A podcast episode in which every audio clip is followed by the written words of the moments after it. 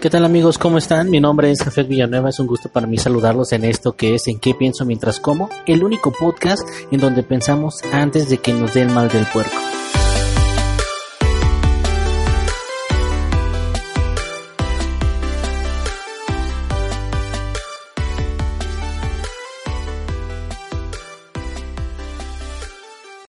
Tal amigos? ¿Cómo están? Para mí es un placer nuevamente saludarlos en esto que se llama En qué pienso mientras como, el único podcast donde hablamos y pensamos antes de que nos eh, ataque el mal del puerco.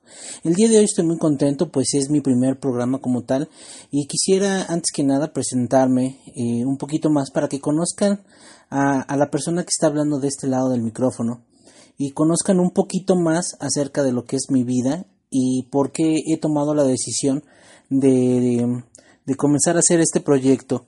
La verdad es que durante mucho tiempo he sido una persona que ha postergado demasiadas cosas.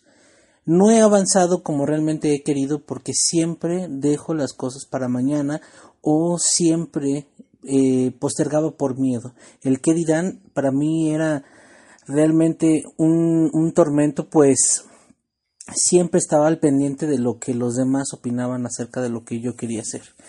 Era tanta mi desesperación por, por hacer algo, pero también era tanto mi miedo que siempre buscaba a alguien que estuviera de alguna manera del lado mío para poder hacer este tipo de, de, de proyectos. Sin embargo, en el camino nunca encontré a alguien que realmente estuviera comprometido.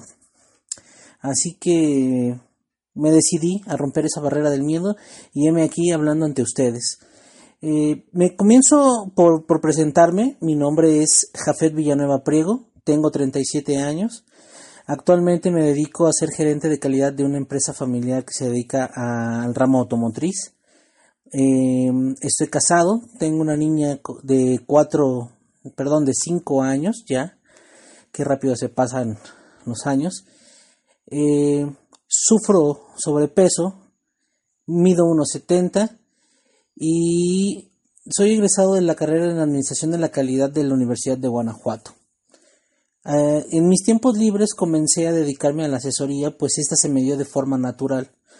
Eh, nunca la busqué, sin embargo los, los logros que se iban reflejando en la empresa en la que estoy trabajando fueron hablando por sí solos y la gente empezó a interesarse porque la empresa realmente dio un giro de 180 grados. Empezamos a tener orden, procesos, estructura, y la gente que iba y que conocía esta empresa desde sus inicios vio realmente un cambio monumental, a tal grado que empezamos a, diversificar lo que es eh, eh, la empresa como tal. Empezamos a buscar otros caminos para generar más recursos. La gente cuando se dio cuenta de esto comenzó a preguntar y el que es mi jefe actualmente me dio siempre mi lugar. Siempre, siempre dijo que gracias a, mi trabajo se habían logrado ciertos aspectos que habían mejorado la calidad dentro de la empresa y que por ende había eh, digamos que dado resultados positivos y habíamos llegado hasta ese entonces a ese camino. Entonces la gente comenzó a acercarse a preguntarme consejos. Entonces yo lo, los daba de, forma gratuita. Realmente no cobraba porque no me sentía realmente preparado para poder dar algún consejo para mejora que no fuera dentro de la empresa para la que yo trabajaba y que se me pagaba. Entonces un día me animé, comencé a dar asesorías, empezaba por ver y platicar con las personas que se dedican a, los procesos dentro de las empresas y me di cuenta de algo que las empresas no son tan diferentes como nosotros, es decir, como personas somos como, como una empresa. Entonces había muchas áreas de oportunidad que mejorar, comenzamos a trabajar, se empezaron a hacer unas mejoras y resulta que, que el trabajo que yo estaba proponiendo daba resultados positivos a pequeño, mediano y largo plazo. Y así fue como se fue dando mi, eh, digamos, nueva carrera de, asesor. Después eh, se fue eh, corriendo la voz, me fueron invitando a algunas otras empresas y fue como empecé a darle un poco más de sentido a esta parte de mi vida. Sin embargo, como vuelvo a repetir, la, la manera en la que yo me estaba conduciendo en ese entonces era de forma muy lenta, por decirlo de alguna manera, y también con mucho miedo. Realmente el miedo me paralizaba y no me dejaba avanzar como, como yo hubiera querido. Así que también, como llegaron los proyectos, se fueron y llegó un momento en que llegué a tener hasta cinco proyectos al mismo tiempo, me estaba yendo económicamente muy bien y sin embargo no me alcanzaba el dinero porque digamos que mi vida era un caos, realmente no tenía ni pies ni cabeza. Entonces comencé a perderlo todo. Después de tener trabajo, tener cinco empresas a las que estaba asesorando, me quedé prácticamente con mi puro trabajo. Mi vida se había acostumbrado a un nivel económico mucho mayor al que yo podía soportar con un simple trabajo. Así que un día me senté, vi cuál era mi panorama y realmente no era muy favorecedor. Sin embargo, yo no hice nada. Me quedé con las manos cruzadas y no hice por conseguir algo más para poder solventar los gastos que en mi casa se estaban presentando. A la larga esto comenzó a, mermar la relación que tengo con mi esposa, pues eso que dicen que cuando el, el, dinero falta, el amor salta por la ventana. Es verdad, realmente no conozco a nadie que, que pueda decir que sin dinero puede vivir feliz. Si bien es cierto que el dinero no da la felicidad, tampoco da tranquilidad, es decir, más bien da tranquilidad. El tener dinero te, da esa cierta tranquilidad de qué vas a comer, cómo te vas a transportar, cómo vas a vestir, cómo vas a calzar. Y cuando este, este dinero comenzó a faltar en mi casa, los problemas fueron acrecentándose, a tal grado que tuve que, que, ponerme a pensar realmente a profundidad qué era lo que estaba pasando, pues a mí mi esposa me había dado un ultimátum de que si yo no cambiaba, la relación se acababa para mí fue como tocar fondo. Realmente me sentí un mediocre porque a pesar de que tenía toda la capacidad y todas las herramientas, porque soy una persona que, le dedicó mucho tiempo también a la escuela, no, no podía salir adelante. No sé qué era lo que me faltaba, que, siempre que lo intentaba, como les digo, siempre lo dejaba a la mitad o, nunca terminaba. Comencé realmente a, a pensar que, que yo no valía la pena como persona. Pasaron muchas cosas por mi cabeza hasta que dije, a ver, a ver, a ver. Si yo ayudo a empresas a mejorar, ¿cómo no puedo ayudarme a mí mismo como persona para poder mejorar? Así que comencé por el camino fácil, como todos o la mayoría de la gente que quiere ser emprendedora o de cambiar su vida, comienza viendo películas de superación personal creí que en ese momento eh, las películas podrían tener algún mensaje que yo no estaba viendo y que pudieran ayudarme. En su momento ayudaron, no digo que todo fue malo, sin embargo no fue la solución. Así que de las películas salté a, los audios de, de, superación motivacional. Entré a una empresa que se llama Amway y comencé a escuchar los audios de superación, eh, realmente también hay algunos muy buenos, la verdad, tengo la verdad sea dicha, pero no me, no me ayudaron. De ahí salté a los videos en YouTube, luego a, las conferencias, a, muchos eh, eventos donde se juntaba gente emprendedora y que de alguna manera querían contagiar su ánimo por, por los emprendimientos que tenían o del desarrollo personal que estaban teniendo. De ahí también salté a los famosísimos gurús que hoy todo el mundo conoce y omito nombres porque todos sabemos de quién hablamos, que solamente daban curitas para el alma, que solamente hablan con, con palabras bonitas y nos adormecen y nos aletargan en esta vida para que nosotros creamos que todo va a salir bien. Sin embargo, nuestro entorno es tan diferente al resto que las palabras se esfuman una vez que salimos de esas cápsulas que nos metemos eh, ficticias para poder creer que todo va a ser mejor. Así que comencé a, realmente a, digamos a, buscar la fuente de todo lo que para mí pudiera significar un cambio real. Y comencé y retomé un hábito que había dejado porque creí que yéndome por el camino fácil encontraría la solución a muchos de mis problemas. Así que comencé por leer.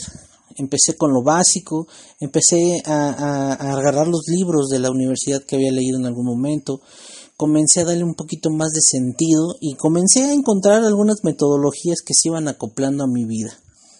Entonces pensé que si yo podía ayudar a alguna empresa a reestructurarse de ceros, lo mismo podía hacer yo con mi vida. Y es el día eh, que, estoy en un camino constante de aprendizaje, de cambios. Realmente mi vida no ha cambiado mucho desde, desde el día en que realmente me, sentí mal, pero he comenzado a, dar pequeños pasos porque me di cuenta que la solución no está en las palabras bonitas, no está en creer que yo soy único y que Dios me va a ayudar o que decretando las cosas se van a componer. Me di cuenta que si quiero tener un cambio real, tengo que empezar a hacer cosas reales, acciones, pasos por pasos, uno tras otro. Así que comencé con esta pequeña metodología personal de dar cambios. Y lo primero que tuve que, darme cuenta es que tenía que regresar a mi pasado para poder cerrar círculos que había dejado abiertos y que como persona no me dejaban avanzar. Y el primer círculo que tuve que cerrar fue el de la familia. Me di cuenta que yo me estaba convirtiendo en mi papá. Yo una, fui una persona que creció en un ambiente de escasez y de pobreza mental completamente cada vez que nosotros queríamos algo o, deseábamos hacer algo diferente, la respuesta siempre era no, no se puede, no se tiene, eh, y no, y no, y no, y era una palabra repetitiva y constante en mi vida y que sin pensarlo fui programado de esa manera. Y ahora que soy padre, en ocasiones se me sale el no de forma automática, sin pensarlo. Simplemente decía no cada vez que mi hija me, pedía algo, así fuera un chicle, yo decía no, porque no tengo dinero. Entonces tuve que aprender a lidiar con esa parte y tener bien consciente que quiero mucho a mi familia, sin embargo yo tengo que dejarla de lado si lo que quiero es crecer. No porque sea mi familia y tengamos un lazo consanguíneo, tiene que decir que siempre está, esté ahí presente o tolerando la forma en la que mi papá se comporta y o en este caso mis hermanas o mi madre que, en algún momento tomó la decisión de, de, agarrar sus cosas y dejarnos. Prácticamente se separó de mi papá y nos dejó con él. Prácticamente nos abandonó. Fue otra de las razones por las cuales tuve que regresar y cerrar ese ciclo. Yo sentía un, un, un odio tal cual por mi madre por haber hecho ese tipo de cosas, porque qué madre abandona a sus hijos a su suerte y no los busca y no, no los procura. Sin embargo, con el tiempo entendí que mi mamá pudiera haber tenido sus razones, que en ese momento para mí a lo mejor no eran justificables, pero ahora que soy adulto y que tengo una relación, sé que los problemas eh, de pareja siempre son de dos. Y probablemente en este caso mi papá tuvo mucho que ver, pero a lo mejor yo nunca lo vi. Así que tuve que aprender a perdonar y a sanar esa herida para poder avanzar. Así es que eh, busqué a mi mamá, no se dio como tal, hablé por teléfono con ella y prácticamente me disculpé porque yo no era la persona indicada para juzgarla. Yo no era aquella persona que, que tenía que poner eh, una silla para juzgarla y decir qué era lo que había hecho mal. Sus razones habrá tenido y sin embargo esto nunca va a cambiar de que ella sea mi madre. Así que dejé y cerré esa puerta para que ya más dolor ya no, ya no pudiera pasar y me dejara avanzar. Comencé por entender que yo soy una persona diferente a todo el entorno en el que me crié.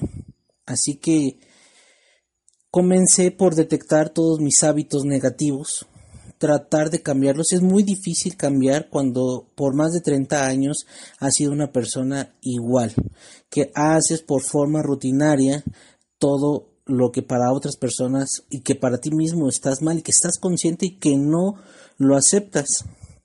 Fue también ese proceso de aceptación, de aceptar mis errores para poder mejorar aquellas cosas en las que yo no estaba siendo totalmente productivo ni, ni benéfico para los demás. Realmente era una persona amargada y que en su momento empezó a tener problemas con, con los amigos, con la pareja, con mi, con mi hija de 5 años. Imagínense a qué tal grado llegué para tener problemas con una niña de 5 años. Eh, eh, mi obesidad, eh, el estar cansado, el estar abrumado, el no estar en el lugar en el que se supone que yo debería de estar, el no ganar lo suficiente como para poderle dar una vida holgada a mi familia, etcétera. Eran muchísimos problemas los que me estaban agobiando y no me estaban dejando avanzar de una manera positiva. Así que, que, que, corté de tajo todo y comencé por empezar nuevamente de cero. Empezar esa parte de mi vida como un reinicio, como un reset de, de una máquina. Fue tomar todo el conocimiento que tenía, eh, para poder observar y analizar mi pasado y empezar a cerrar ciclos. Este proceso aún no lo termino, de hecho estoy en un proceso de, encontrar a un profesional de la salud mental porque realmente no creo que un coaching de vida te pueda ayudar a, cerrar ese tipo de, heridas emocionales que, venimos arrastrando o de esas anclas más bien que nos vienen atorando con con, con, esa, con ese peso tan tremendo que no nos deja avanzar. Por eso necesito la ayuda de, de, un profesional y estoy en búsqueda de alguien que realmente se considere que sea apto para, para poderme ayudar. Entonces por eso nace este proyecto, porque me cansé de aquellas personas falsas que hablan de superación cuando en su vida han sentido lo que es la verdadera necesidad nunca han masticado la pobreza tanto como lo hemos hecho muchísimos de nosotros. No saben qué es pararse tres horas antes para poder agarrar un camión y poder transbordar para poder llegar a un lugar. No saben lo que es comer huevo todos los días porque no se tiene más. No saben lo que es traer los zapatos agujerados y aún así caminar no saben lo que es caminar kilómetros y kilómetros para poder buscar o encontrar a alguien que te pueda prestar 100 pesos para poder comer ese día. Esas personas que hablan de superación y con palabras bonitas simplemente dicen que han tenido una vida difícil, pero realmente han tenido episodios, nunca han vivido instalados en la pobreza como tal. Entonces, ¿quién sino que uno que realmente ha sufrido puede compartir sus experiencias, porque no soy una persona que pueda dar un consejo. Sin embargo, creo que mi experiencia embona perfectamente con la vida de muchos y muchísimas personas que me están escuchando en estos momentos. Por eso comienza este proyecto, porque es el querer acompañarte y que me acompañes en un proceso diario para poder mejorar yo como persona y que por ende tú mejores también por, por tu cuenta, que vayas encontrando tu propio camino, que dejes de lado todas, todas esas palabras mm, vacías que no tienen un sentido como tal y que empieces a crear tu propia metodología que te ayudará a dar el siguiente paso para sacarte de esa zona en la que te encuentras el día de hoy. Por eso nace este proyecto, para que juntos encontremos las respuestas de muchas de las preguntas que nosotros nos hemos estado eh, haciendo a lo largo del camino. Espero no haberte aburrido con esta pequeña introducción de lo que es mi vida. Me gustaría seguir eh, contándote más, pero creo que ya en el siguiente episodio empezaré a dar un poquito más de contexto y ejemplificando algunas cosas que me han pasado con mi vida con los cuatro pilares que, que tuve que aprender mediante un libro que me gustó mucho y que en su momento compartiré con todos ustedes para ver si, si también tiene el mismo efecto que tuvo conmigo. Y estos cuatro pilares son la base de lo que estoy construyendo ahorita para poder tener un mejor futuro. Y te voy a decir cómo he mejorado o cómo he dado ese paso que me ha llevado al siguiente nivel de ser empleado a ser autoempleado. Digamos que, citando a Robert Kiyosaki, me pasé de casilla de ser empleado a un autoempleado. Pero bueno, eso será en el siguiente episodio. Espero te haya gustado, espero no te hayas aburrido y quiero pensar que el próximo lunes contaré con tu con tu presencia en este podcast que se llama ¿En qué pienso mientras como? Mi nombre es Jafet Villanueva, fue un gusto saludarte y contarte un poquito de mi historia y espero en verdad que la vida empiece a cambiar en este momento para ti y los tuyos. Que tengas una excelente noche, mi hermano, mi hermanita, y vamos a darle duro para que las cosas tengan un mejor rumbo. Cuídense y nos vemos pronto. Gracias.